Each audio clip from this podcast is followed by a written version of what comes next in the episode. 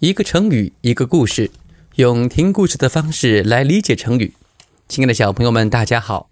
又到了成语故事分享的时间了。今天我们要分享的成语叫做“功败垂成”，它是指呀，事情快要成功的时候遭遇失败。关于“功败垂成”，让我们来听下面的故事。谢玄是东晋非常有名的将领。公元三八三年，前秦国君主苻坚率领百万大军攻打晋国，东晋宰相谢安派谢玄率兵八万迎战。这一战呢，依靠谢玄用兵神妙，以弱胜强，一举击败前秦百万大军。后来，为了统一北方，谢玄又率军北伐，收复了。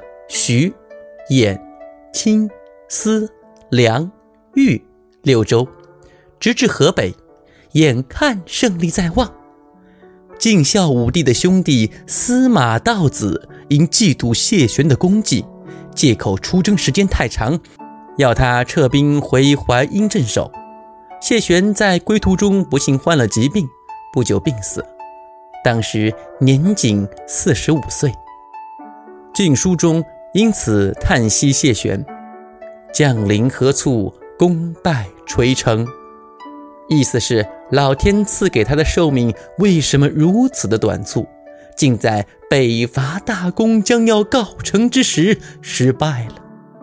好了，这便是功败垂成的故事。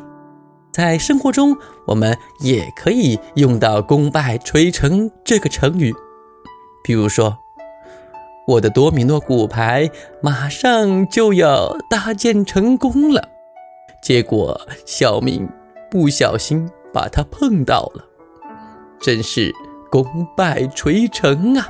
太可惜啦。关于功败垂成，我们便讲到这里啦。